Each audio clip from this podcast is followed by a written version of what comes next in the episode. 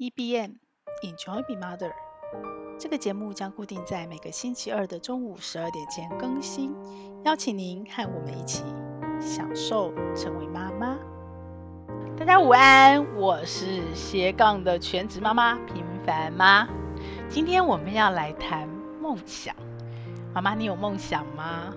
诶，这个问题呀、我问了我身边很多很多的妈妈。大家可以想象哦，那个答案是截然的不同。有的妈妈跟我一样啊，就是事情永远做不完，时间永远不够用，然后对很多事都充满了好奇跟热情。但是坦白说，这样的人哦，也不是那个金顶电力那个兔子一直打打打打不停，还是会有累的时候，也还是会有哦，我为什么要这样子呢？然后。想要放弃，或者是说呃放下，或者是说哎，我可不可以休息一下？但是你休息停不下来，停不下来。可是坦白说，这样的人生，呃，我有一直在持续的优化，我一直在思考。我今天早上还在想说，我什么时候才可以任性的完全忘记时间？这是我的期待。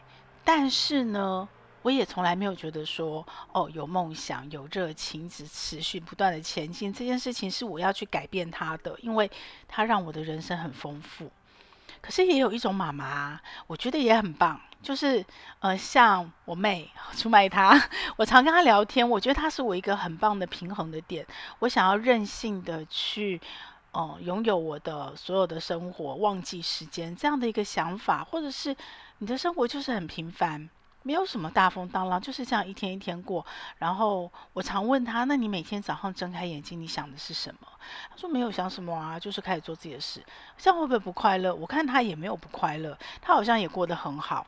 所以这也是一种人生啊，就是或许是小确幸、小日子。你没有什么大风大浪，你也没有什么大的梦想、大的热情，你就是每一天一天一天把每一天过好。这也是我的另外一种期待嘛。我觉得人都不是那么的单一，我们其实都是有很多不同的面向、不同的层次，一直不断的交叠。所以我相信有大热情、大梦想的人，也会希望享受到享受当下、正念当下的那个小确幸、小日子。那同时有小确幸、有小梦想的人，我不确定啦，因为我不是嘛。那我不知道他们是不是也会有对所谓的哦，他怎么可以那么有热情？哇！我今天起床，我其实那么兴奋一点？我为什么今天要再过一天呢？会不会有一些些的想象，一些些的期待？我不知道。但是我觉得，只要你选择了你的人生，你做了选择，你为自己的选择负责，那都是好事。那也只要你选择了，其实你都会从里面找到热情跟快乐。就像我看我妹妹，我不觉得她没有热情啊。像她追剧就追得比我还开心，然后她可以头头是道的讲了好多东西。对我来说，这可能就是我看到她的人生热情。可是对她来说，可能她不觉得这个叫做梦想或是热情，她就是爱看。所以呢，这两个我觉得都是很棒的，对我来说，其实都有人生热情，只是他可能用不同的价值观、不同的在态度跟不同的节奏、不同的方法在过他的人生。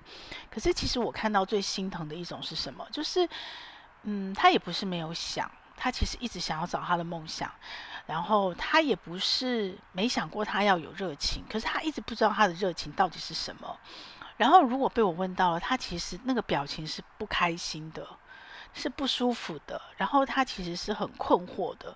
我觉得这样的妈妈是让我最心疼。其实不只是妈妈，我觉得年轻人也是，因为我们现在的年轻人跟我们不太一样哦。我们过去是跟着体制走，跟着主流走，我们没有太多自我发展的空间。然后，如果你的自我太过强势，你有可能在团体的生活标准要求下，你是被敲下来的，你是那颗突出的钉子被敲下来的。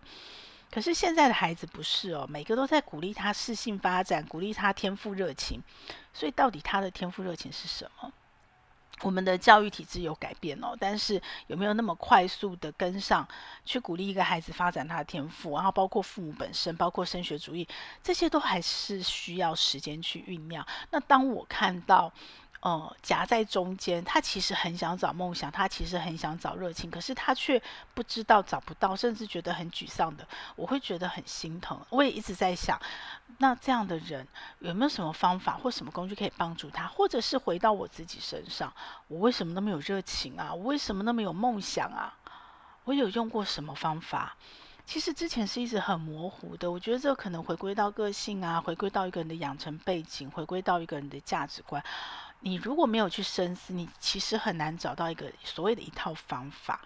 但是这一年半哦，因为我一直在聚焦深思这个问题，我很希望，如果是像我妹那样的人，我觉得很棒啊，那她把她的生活过得很好就很好。那像我这样的人，我也觉得很棒啊。忙的人有忙的人的累，然后不忙的人有不忙的人的嗯，所谓的不满足，各有满足不满足。我觉得彼此能够把它拿捏得很好就很棒。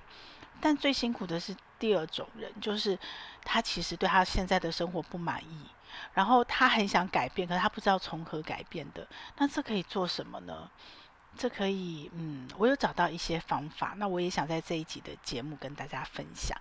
好，那我先讲哦，为什么大家会没有梦想？像呃，我妹妹那种是一种一种方式哦，就是她嗯，其实很满足现在的日子，然后他也没有觉得他有特别的什么东西，他想不多，然后他也没有想得很大。他也没有想得很远，他就是把眼前的日子正念当下过好，然后他把自己的日子，他觉得幸福很好。他如果跟他的家人互动关系也很圆满，那也很好。嗯，我之前记得我爸爸常说，就是呃要中庸，中庸。所以我们从小其实我们家都是在所谓的中庸的那样的一个价值观下成长的。可是到我长大，我开始冲出去以后，我开始充满热情、充满梦想的时候，我其实做了一些调整。那个调整是什么？就是。你如果没有爬过山，你看到人家爬到山顶，说那个风景多美多美，而你在山脚下，你一样可以心甘情愿地为他拍拍手，然后你一点都没有羡慕，你也一点都没有觉得哦，嗯，所谓的负面评价，我觉得你真的是一个天才的中庸。也就是说，你不用去经历人生的一些事情，你可以把你的分寸拿捏到你自己觉得过得很快乐。我觉得这个没有问题，这是一种人生的选择，但我不是。可能很多人，大部分人都不是。嗯，在山脚下有很多人。其实我们看，因为我是长期的社群经营者，你看社群就知道了。他在山脚下，他没有爬到山顶。可是当山底的人看到了很美的风景的时候，他不是帮人家拍拍手，他其实是嫉妒他，他只是在酸。他其实觉得，哎呦，那有什么了不起啊？他不过运气好爬上去。这样的人，我觉得其实是最辛苦、最可悲的。因为你不是真心的不想爬上去，你其实是想爬上去的，或者是你也没有想不想，可是你也没有真心的满足于你的当下。我觉得这样的人是最可可可怜又可惜的，因为如果他自己在情绪搅动的时候是他的可怜之处。那如果你都没有情绪搅动，很棒啊，这是你的选择，你自己负责。可是如果你有情绪搅动，甚至于你是嫉妒的，会有很多很多的负能量出来，那然后甚至你会影响到旁边的人，那这样子其实我觉得是可惜的。好，那为什么会这样子？因为他没有爬到山顶。那。像我们这种人，就是你定了目标就去爬嘛，你爬了以后再说嘛。不管你爬得好或不好，你就是爬过了，这就是你生命的经验。可是有的人他是不爬，那为什么不爬？其实我们从爬山来想就很简单。为什么大家没有梦想，或者是想要有梦想但想不出他有什么梦想？第一个，你想太多。你想太多了，你想了很多事情啊，还要比方说，我想徒步环岛，我现在已经改成徒步全岛啊。你要徒步全岛，天哪，那你要做多少事？要这样走诶，会不会生病？天气会不会太热？你要什么时间去呢？这些步数很够很大诶，你的体能够不够？我如果往这边一直钻牛角尖想下去，可是我只是在想，我永远都没有办法跨出那一步。我不要讲说跨出那一步了，我连写一篇日记，我可能都写不完。因为我就一直困在那个原点。第二个是什么？是想太大。诶，你干嘛徒步环岛啊？如果你要想徒步环岛，那么多的细节，那么多琐事，有没有一种可能是，你就想你从你家开始先徒步就好了，徒步徒步你家住的那个区域，然后进而扩大徒步整个台北市，徒步整个双北，然后再往后慢慢一直扩大，这是一种方法，对不对？当然，你也可以把你的目标定在徒步全岛，然后你从家里开始走。可是，如果你一开始就只定在徒步全岛，后我一开始是要买最好的装备，我一开始就要全部走透，然后我一开始就要怎么样？哦，想太大了，那你有可能就因为很多事情必须为了你那个想太大。去兼顾它，所以呢，你就会变这边也卡住，那边也卡住。所以我们在做原子习惯，还有我们在做大目标，在商业上，在商场上，在职场上，我们都会这么做。你可以定一个大目标，可是你一定要回头把它想小。也就是像子弹笔记，越想越小，小到你每天一走出去就可以做第一件事情。只有这样子想小了，慢慢累积，你才有可能达成那个大的目标。第三个，想太远。只要你想太远，你就不会动。哦，这个经验我倒是蛮多的，因为我的梦想太多了，所以我有很多梦想是想很远的。那想很远的，当然你如果是很纪律，你真的很想做那件事，你就会把它排进你的生命表。那以前我可能是笔记本，那写着写着。很容易忘，现在我不是，我现在用 Notion 写了也不会忘，因为我不时在盘点它，我就不断的在重复看着它。你五十三岁要做这件事哦，诶，我发现现在速度快一点，我好像有多点时间，或者是我要达成那个梦想，前面有个小梦想，诶，我进展的速度变快，我就可以把五十三岁调到五十二岁。你六十岁要做那件事哦，哦，六十岁还好远，所以你现在完全不会动。可是有可能你已经先在我的 Notion 上面，我已经先把它写下来了，而且我已经压了时间了，压时间很重要，我已经压了时间了。于是呢，我现在四十九岁，我碰到一个机缘，诶，好像跟我六十岁那件事情有点关系耶。好，那就看你要不要开始，要不要启动。你可能因为动了那一点点，于是你从六十岁变成五十五岁，这样的梦想才有可能。会出现，才有可能会实现。所以大家为什么没有梦想？想太多，想太大，想太远，把这三个想收起来。那我们要想什么啊？我们要想什么？这个呢？因为我就是很喜欢找方法，然后我是一个，呃，认识我的人可能从外表看到的啦，至少看到最后的结果没有。参与我的过程的朋友，就觉得我是一个诶，执行率还蛮高的，然后想很多事，但是会想办法去达成。虽然那过程有些事情可能会拖，但是我想执行力还不错。那过去也是在职场带团队的，那为什么可以有这样的执行力？因为我会一直找方法，我很爱找方法，我很爱写流程。只是过去这些东西对我来讲都散落在四处，可而且有些事情就脑子想一想而已。可是现在呢，这一年半我认识 Notion 以后，Notion 对我一个最大最大的帮助跟进化，呃，帮助我不只是自学，也帮助我把效率的去实现梦想是什么呢？就是呢，我可以把它的 SOP，把那个我在脑子想的流程化，真的变成一个流程表，而且是流程资料库。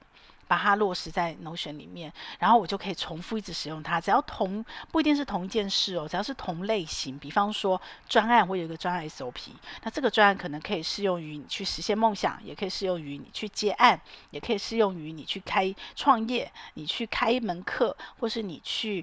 呃，合作一家公司，合作一个专案，做一个顾问，这都可以用。所以我就可以把那个流程 SOP 把它落下来，变成我自己的知识管理的资料库。然后我可以把它不只是同一件事直接复制，我还可以是不同的事，我就可以让它变形，变形金刚有没有？对，所以流程把它想清楚。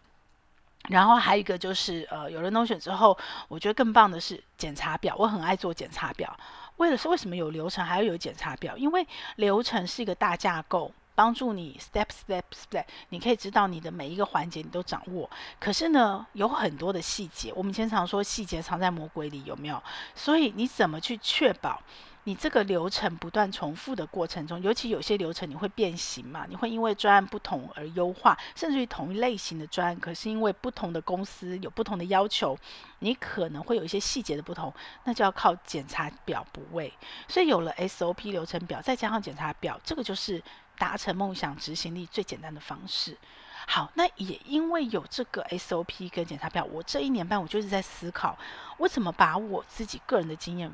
可以把它变成一种有点像是模组，或是就像 Notion 啊，我很喜欢用乐高积木讲，因为我觉得 Notion 就很像乐乐高积木，它的资料库就是一个一个个的模组，它的功能区块就是模组，可是任何人可以随意拼，它不是照着你的方式哦，不是买一个呃买了这个就要照你的方法去做这件事情，而是他买了你的像乐高积块一样，他不是买一个，比方说呃买。假设你要盖一个房子，他不是直接买一整个房子模型回家，他是像乐高一样买的是一块一块的那个所谓的积木，但是呢，最后他可以拼出他自己的房子，所以他的房子跟你的房子长相是不一样的。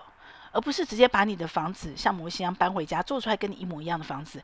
我觉得这件事情真的是太美妙了，所以我也在思考，那我自己的经验值，我的 KM 资料库有没有可能也把它拆解成？因为我在用的就是 Notion，Notion 的概念就是像乐高积木一样，一小个一小个区块可以组合嘛，所以我可以把它做出来，然后让。跟我一样想要找热情、想要找梦想的妈妈，她也可以回头去看她的方法、她的流程，在执行梦想这边，我们可以互相交流？我们可以彼此激荡出更棒的火花，彼此优化彼此的系统。那对于找不到梦想的妈妈，对于没有梦想的妈妈，可是她想找梦想的妈妈，或者是对于人生没有热情，可是她其实不满足。她不是像我妹妹那样很满足于她的生活，她不满足的妈妈，那有没有办法可以看到我的流程，看到我的 Notion 之后，她也可以用这套工具去找出她的？所以我其实一直在思考这件事情。然后这个路上，我其实碰到蛮多贵人，有一个部分是价值链，这是我本来就习惯思考我自己热情啊、梦想。我过一阵子。我只要生命重大，不管是直癌的转换、生涯的转换，我就会做 S O S W O T SWOT 分析。这个你去 Google S W O T，你就会查得到。这个是在商业上、商学上很长的应用。它可以评估自己个人的机会成本、劣势、优势。它也可以评估你要做一个新事业，你要开启一个新专案，它的。呃，机会成机会威胁，然后优势劣势，然后去帮助你评价。还有一个呃，我也在我的网站的文章也常做分享，然后我的 Notion 上也有我的不同的版本，就叫做呃 Ikai，就是日本人发的发明的。也不是算发明，就是他们把它归纳整理出来的一个方法，呃，包括你有意义的事情，你擅长的事情，然后在这个市场上需要的事情，商业上有价值，人家愿意付钱给你的事情，那它是利用四个圆圈圈去交集，那大部分的人会是。呃，可能擅长的事情刚好是市场喜欢的事，OK，那你就刚好能做，你就可以赚钱，你可能在职涯发展很好。那有的人是很喜欢做的事情，是市场上有价值的事情，但是人家不愿意付钱哦，那他可能就是一个非常热情的志工。不管是做志工能赚钱不能赚钱，对你来讲都是一种梦想的实现嘛。他不在乎在钱，所以你也可以用那样的一个圈圈去查，呃，所谓的。呃，你自己的梦想这件事情要怎么发生？那最圆满的当然就是那个最中间四个圈圈核心的交集，既是你擅长的事，又是你能做的啊、你想要做你喜欢的事，然后又是市场上有价值的事，然后又是人家愿意付钱的事。那这这样的真的是一个很幸福的事情，你的一生，你的热情就集中在你最。最聚焦的那个核心，四个圈圈核心的地方，我自己觉得那是一个幸福的人生。那我也觉得我很幸福，我一直在这个这个圈圈里这个方向走。那我的幸福是什么？我在思考我自己的时候，我就突然发现说，诶，以前我们在呃商学院，应该我忘记那是应该是气管气管课吧，气管学。Michael Porter 他有很知名的武力分析之外，他还有另外一个呃，他有个叫做价值链。VCT 对，那什么是价值链？它其实在讲的就是一个任何一家公司，它要生产，比方说你是做录音机的，你是做电脑的，你那个产品产生前，你的前面会有一条 chain，那那个那个价值链里面会有各种不同的价值加进去，然后它自然就会产生了你要花的钱，花钱去做出这些东西就是成本嘛，然后你要有人去做这件事情，就会有组织，所以你要怎么去把这个事情的价格卖得很好，你要把价值链整个提升，那当然就会回到我们所谓的，呃，你会 cost down，你会加成本，你会增加价值。那看公司是这样，看一个新事业是这样，看一个人呢，看一个产业也是这样哦。那他能不能小到看一个人？所以我自己其实是用价值的价值链的概念在在思考我自己在做的很多事，因为我有热情的事情可能太多了。那你怎么去做取舍？因为人的时间就是二十四小时，最圆满的，我自己觉得最圆满的是你热情、你喜欢的事情，就像我们刚刚说的嘛，Ikai，它刚好是市场有价值的事情，然后大家愿意付钱给你的事情。好，那你就会在这中间过程中去做取舍。那一年多的过程，刚好有一个，嗯，他算是我的 idol 吧。他是年轻人，他是年轻人，他没有，他比我年轻得多。然后他等于是像我是在人生的一个中场转折点，我才开始去做自己的事情，然后帮自己打工，然后去思考我要完全掌控我自己的生活。那某一个部分其实也是你在职场努力的前半生达成了前面的目标，然后后半生我要开始为自己努力。可是那个年轻人他是。二三十岁，现在有很多年轻人都这样。一来是环境的改变，二来是呃年轻人的价值观跟年轻人的养成背景跟我们不太一样了。所以他二三十岁，他三十岁不到吧，我猜他就开始思考这件事情。然后他就从呃所谓的台积电高薪的工程师退下来，他做什么？他就做自媒体。他就做自媒体，他就做说说书。那那个人有可能大家认识他，叫瓦基。他开了第一堂课，线上课程就叫做“化输入为输出 ”，Bingo！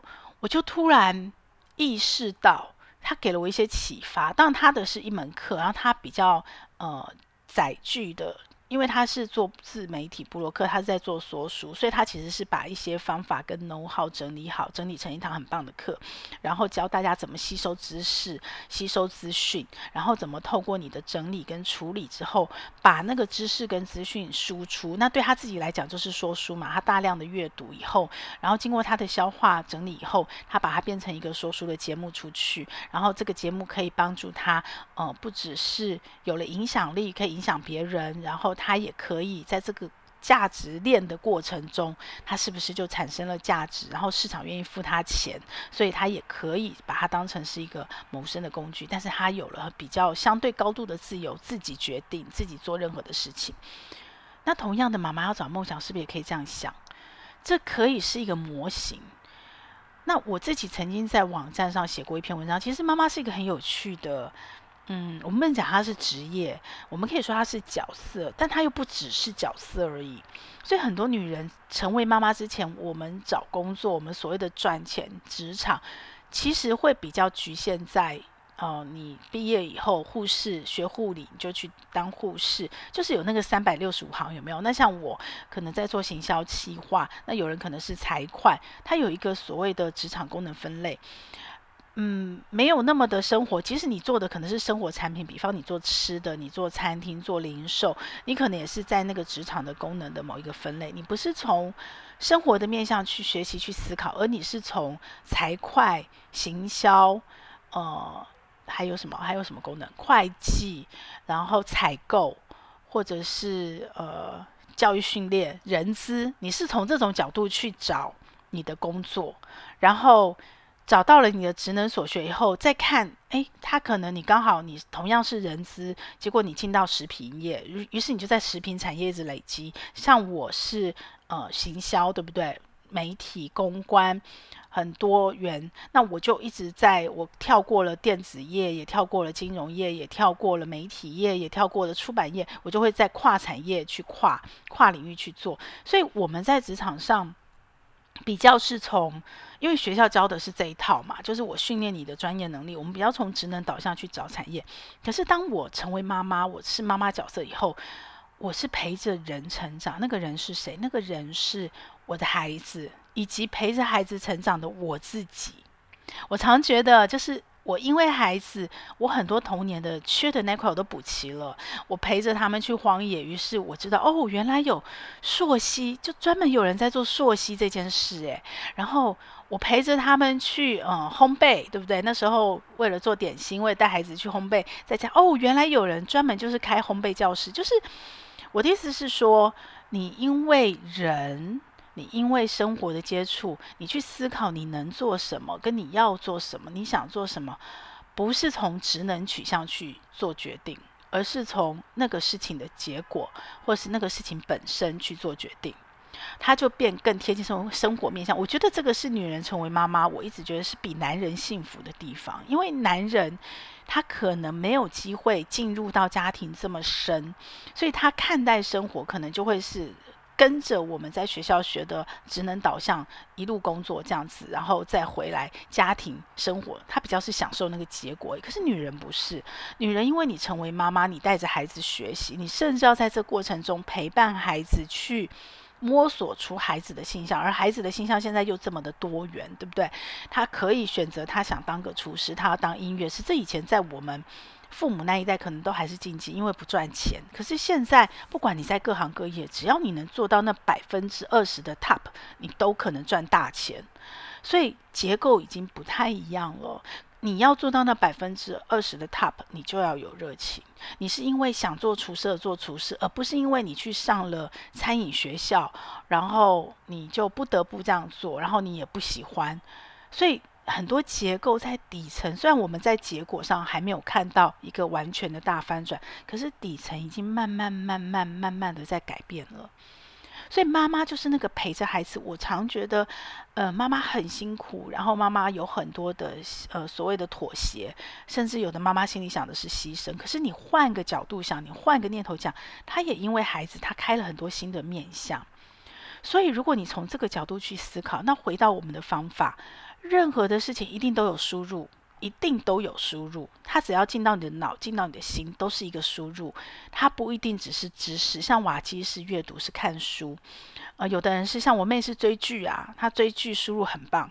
然后有的人他可能是学东西，像我的话，我任何的学习我都喜欢。那包括课程，任何的输入，它可能是知识的输入，它可能是资讯的输入，它也可能是技能的输入，它也可能是感受的输入。任何东西、任何形式，一定都是输入。那这就回到呃所谓的商业上价值链，也就是所有东西你要产出一个成果，你一定都会有原物料嘛，你一定会有原料进来、食材进来。只是我们把它放大成个人的梦想的时候，那个输入有可能不是那么扎实的材料，它有可能是一个想法。像我我现在在做的课程，它的输入就是一个抽象的知识，它不是一个具象的东西。那未来的世界，机器人取代越来越多人类的工作以后。人类的抽象的知识的输入，这个领域可能会不断的扩大。那这个抽象不只是知识，也包括创意，对不对？包括艺术。好，任何东西都一定是输入，任何东西也一定会输出。就算是你没有要赚钱，你没有要把它变产品，没有要把它变成商业模式去卖给别人，没有把它变服务卖给别人。你也可能会把它讲出来，你也可能会把它写下来，你也可能会在你自己内化的时候，你自己消化，你自己学习，你自己感受，你自己体验其中的时候，有感想、有感觉在你的脑子浮现。它不一定离开你的脑子，透过你的嘴巴说出来，可是它只要变成一个新的东西，存在你的脑子里面，存在你的心里面，它其实就算输出了。它就算输出了，但只是如果只停在你自己里面，我自己过去的经验，因为我太多了，久了就忘了，就模糊了，所以甚至有些东西你会学不通、没透。所以如果你的输出能够再进一步写下来说出来、做出来，变成一个。结果变成一个产品，变成一个服务，变成一个别人可以体验、别人可以评价、你可以扩散的东西。这样的输出层面会帮助你的输入更厉害、更有成就感。好，来喽，你怎么去找到你的热情跟梦想？简单的讲，就是你自己要去在输入跟输出的过程中，仔细的去想、去感受。什么事情是你做起来最快乐的？什么事情是你最有热情，可以甚至出现心流的状态？它不一定都是什么伟大丰功，是我们不要想太大，也不要想太远，不要想太多。它很有可能只是，比方烘焙很大，我也不是喜欢做全部，是像我喜欢做面包，女儿喜欢做蛋糕，你可能只喜欢做糖果，就是那么小。可是各种各样的糖果，你闻到那个香味，你在做的过程中，你太满足了。你就往那个方向走，去找到会让你很有热情想做的事情，去想在中间有什么价值，甚至于这个价值有可能变成是市场大家想要的，像有价格。一旦它有价格，这代表什么？代表第一个市场的肯定，别人的肯定给你自信，然后也代表你会从中间找到更多的创造跟创意的动力。那我最后想跟妈妈分享的，就是。其实梦想不一定因为“梦”这个字你就把它弄很大，它还有一半的字叫“想”，所以不要不一定梦想都是很大的。我觉得把梦想换成一个一个你要前进的小目标。然后我们以前的自己是从我们小时候成为别人眼中满意的自己、优秀的自己开始。到我三十岁的时候，我们我想大家都一样，你希望你成为最优秀的自己，然后创造人生的巅峰，然后甚至一路可以巅峰下去。可是呢，随着你的体能、你的心境的改变，你会从最优秀自己变成想成为最好的自己，再从最好的自己。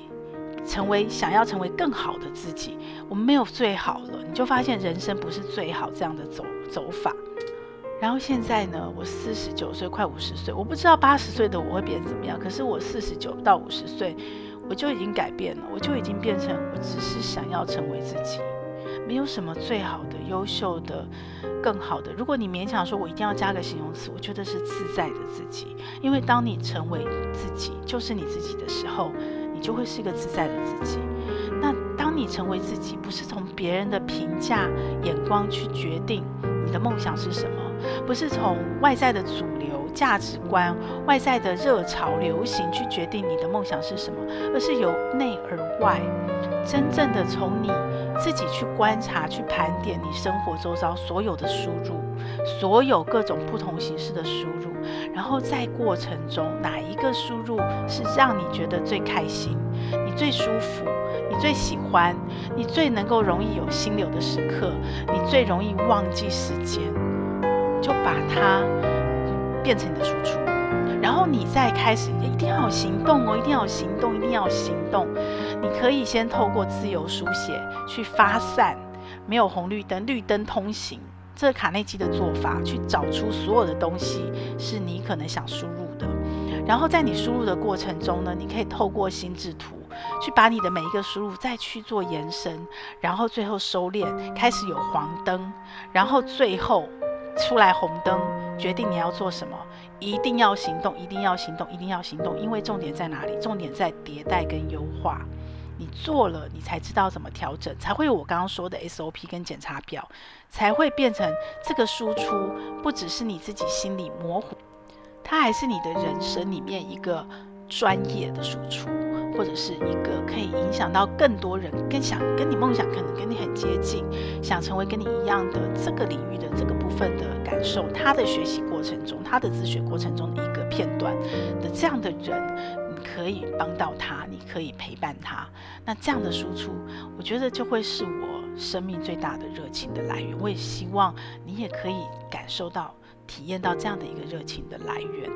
最后，我想跟大家讲的是，我在蔡启华老师身上看到的，他写了一篇 po 文，他说他女儿跟他的对话，呃，因为愿意帮人家清大便，这才叫做爱，不然只是喜欢而已。所以我其实觉得梦想。也好，目标也好，回到最后是，你对你的人生不只是喜欢而已，而是爱。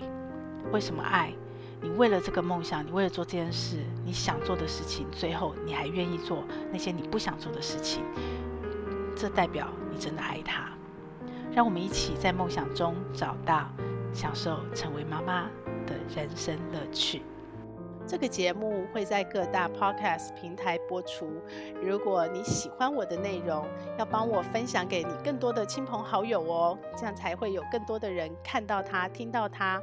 然后也请你帮我在 Apple Podcast 留下你的留言，以及帮我按下五星好评，这样我才能在排行榜上被看到，被更多人听到。谢谢你，希望我们一起来享受成为妈妈，享受快乐。也享受痛苦，让我们一起来享受成为妈妈。